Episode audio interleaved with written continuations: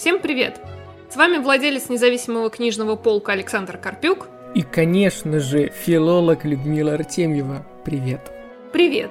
С вами подкаст «Шекспировские вопросы». Это подкаст о жизни и творчестве Шекспира. В этом подкасте мы разоблачаем шекспировские мифы, заблуждения и небылицы. Мы рассказываем, откуда они взялись и чем же так опасны. Мы покажем, что настоящий невыдуманный Шекспир не менее, а даже более интересен, чем окружающие его мифы. Поехали! Люда, ну вообще, конечно, понятное дело, что Шекспира чаще всего вспоминают как автора-драматурга, то есть того человека, который писал для актеров. Но при этом, понятное дело, есть же еще линия, условно назовем ее так, Шекспир-актер. То есть он тоже вроде как играл в театре, и... но при этом, я уверен, есть вокруг этой темы. Понятное дело, почему. Мы это уже обсуждали в предыдущих выпусках. Так вот, что говорят мифотворцы, что говорят правдотворцы, и что нам вообще известно о Шекспире-актере? Расскажи, пожалуйста. Мы знаем, что Шекспир играл в театре, но мы не знаем, какие роли он играл и был ли он в этом хорош. Его имя помещено в списке актеров, игравших в его же собственных пьесах, в фолио 1623 года, это, как я уже упоминала, посмертное издание всех пьес Шекспира. Но там не указаны роли, там просто перечислены актеры. Также мы знаем, что Шекспир играл в пьесах других драматургов. Например, в фолио Бена Джонсона 1616 года Шекспир указан как актер в постановке пьесы Джонсона «Всяк в своем нраве». Пьесу ставили в 1598 году. Но опять мы не знаем, какую роль он играл. Все остальное, до нас дошедшее, это анекдотические свидетельства, на которые на самом деле нельзя положиться. Ну так, например, вот я уже упоминала, только к концу 17 века, в начале там 18 люди начали озадачиваться тем, чтобы искать хоть какую-то информацию о Шекспире, который умер в начале 17 века. И очень часто просто собирали какие-то слухи и сплетни, которые вот пересказывались и переходили из уст в уста век практически.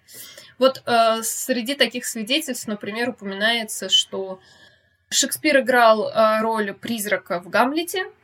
Э, все, что до нас дальше дошло, это анекдотические свидетельства, как это принято, которые записывались-то уже спустя чуть ли не столетие э, после смерти самого Шекспира.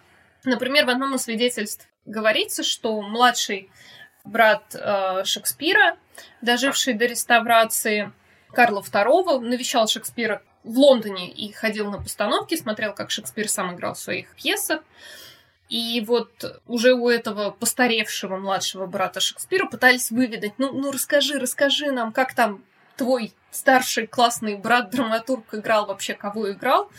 Но все, что тот мог сказать, что Шекспир играл какого-то дряхлого старца, ну и там можно из его описания предположить, что это была роль Адамов, как вам это понравится.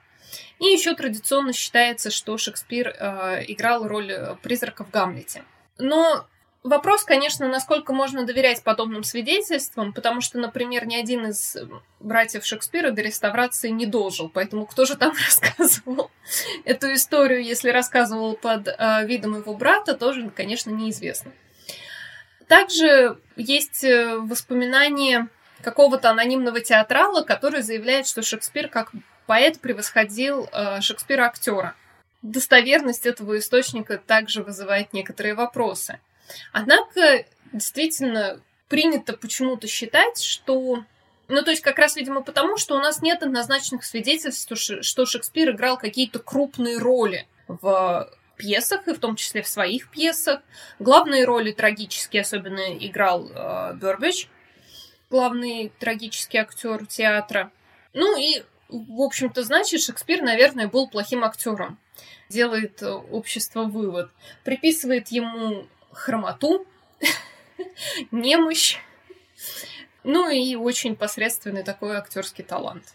Ну, в общем, хватает, я смотрю, мифов, и даже когда ты рассказывала сегодня о том, как он играл, или какие-то свидетельства, которые связаны с этим, даже ты не могла, вот, знаешь, четко выстроить всю эту хронологическую какую-то последовательность, возможно, и даже фактологическую, не потому, что ты плохой специалист, а потому что, ну, мне кажется, там очень сложно вообще найти, знаешь, вот эти все нити правдивые, которые так или иначе связаны с ним, но это понятно почему. Мы это обсуждали в самых первых выпусках, потому что вокруг Шекспира слишком много мифов, во-первых, потому что нет достоверных источников и много чего еще.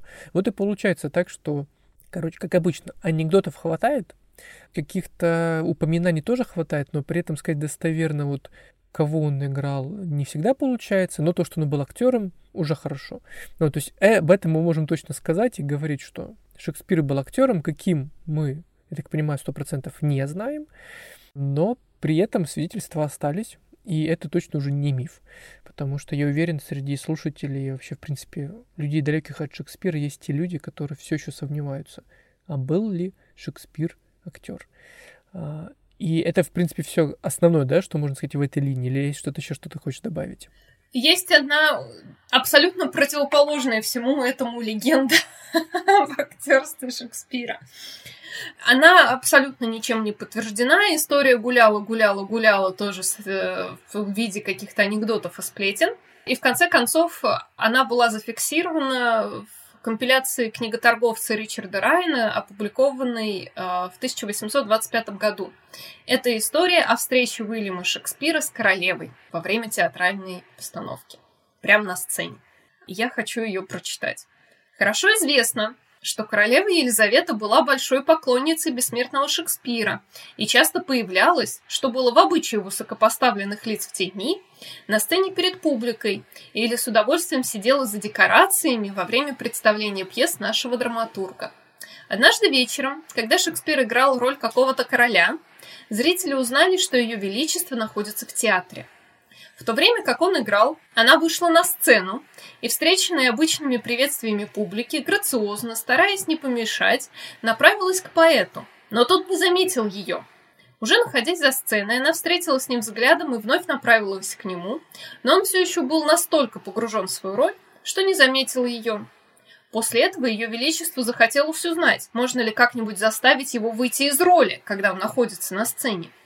С этой целью в тот момент, когда он должен был уйти со сцены, она подошла к нему, уронила перчатку и вернулась за кулисы. Заметив ее жест, Шекспир поднял перчатку и, продолжая речь своего героя, добавил к ней от себя слова, которые прозвучали так кстати, как будто входили в текст. «Согнувшись до высот услуги сей, мы снизойдем сестры поднять перчатку». Затем он удалился со сцены и вручил перчатку королеве, которая была весьма довольна его поступком и похвалила поэта за находчивость. Прекрасно. В общем, всем совет, как можно покорить сердце дамы, уподобиться Шекспиру и что-нибудь такое выдумать на ходу. Но, с другой стороны, конечно, не всем это под силу, поэтому Шекспир был в истории один — а нас много. Нет, а если серьезно, конечно, шикарная ситуация.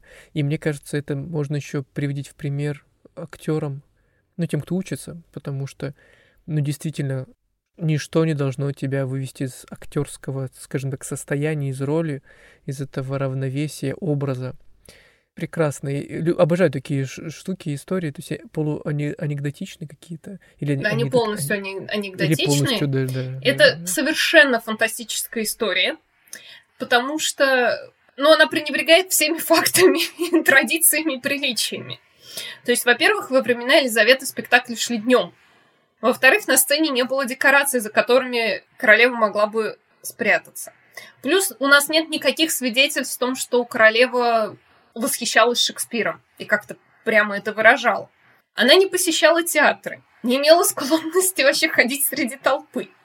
Ну и уж тем более так интимно и публично вести себя, ну, заигрывать со своими подданными, да, и людьми, занимавшими намного более низкое положение. Поэтому, конечно, поверить в эту историю трудно, но она очень симпатичная для э, почитателей Шекспира, судя по всему, потому что в, часто повторяются какие-нибудь вообще рассказы о том, что Шекспир так или иначе встречался с королевой. Есть еще эта прекрасная история, что королева попросила Шекспира изобразить влюбленного Фальстафа, и именно поэтому Фальстаф э, появляется в, в пьесе «Вензорские насмешницы». Но это тоже совершенно миф. В современной литературе, которая эксплуатирует образ Шекспира, тоже периодически возникает мотив, что Шекспир и э, королева встретились. И даже если они не рассказывают именно вот эту историю, то, я думаю, они опираются на вот этот ее дух, такой вот галантный, сообразительный и импровизирующий замечательный Шекспир, и королева, которая так ценит искусство. И вообще, какой Шекспир классный, если даже сама королева им восхищается. Ты знаешь, я тебя слушаю и понимаю, как иногда вредно что-то знать. Ну, потому что скучно. Вот ты сейчас так быстро развенчал эту прекрасную миф и смешную историю. Ну, буквально благодаря трем фактам или четырем. А так было бы весело и здорово, да, всем эту байку пересказывать и рассказывать. Но с другой стороны, можно в любом случае рассказывать ее друзьям, как раз с точки зрения байки, говорить, а ты знаешь, что вот о Шекспире есть такой миф, что а ты знаешь, что Шекспир не встречался с королевой? Ну зачем так говорить? Просто говорить, что вот всю историю, в общем, рассказать и в конце сказать, ну, это миф. И все. Но это есть... не точно. Ну, это не точно, да. То есть, кстати, ты... да, это очень постмодернистская же история. То есть, это не точно. Но ты знаешь, мне кажется, наоборот, история становится намного интереснее, когда мы эти мифы развенчиваем, потому что если мы в, эту историю, например, верим, то получается, что великого, ну, точнее, талантливого человека обязательно должна оценить королева или какой-то там правитель, а иначе он не талантливый. Талантливый человек обязательно должен мочь импровизировать между делом, а иначе он не талантливый. Ну да. Не, я понимаю. Ну, то есть это странно. На самом деле, э, это получается такое вот, да, опять романтическое сужение образа настоящего живого человека, который, ну вот, жил по законам своего времени и писал в силу своего таланта. И это уже довольно классно само по себе. Знаешь, вот тяжело придумать, как мне кажется, лучшее завершение нашего нынешнего выпуска, вот как раз э, твоей нынешней фразой. То, что ты сказал в самом конце о Шекспире и о том, что это был живой человек из плоти и крови, который интересен тем, как он жил, в силу обстоятельств, которые были снаружи, скажем. Ну, короче, внешних обстоятельств, вот и все. Потому что было бы здорово, наверное, придумать всякие фантастические истории о нем, но это не всегда хорошо, потому что, во-первых, это неправда, а во-вторых, тема цена личность, э, что она творит независимо от контекста эпохи, в которой он существует. Поэтому ура Шекспиру, и спасибо тебе в очередной раз за то, что ты продолжаешь это путешествие и рассказываешь о шекспировских мифах и правдах. Вот. Я так понимаю, тебе все на сегодня э, с этим выпуском? Окей. Хорошо, тогда до скорых встреч. Мы продолжаем рассказывать и делиться с вами самым прекрасным и интересным из жизни Шекспира вместе с филологом Людмилой Артемьевой. Ну а меня зовут Александр Карпюк. До встречи. Пока. Пока-пока.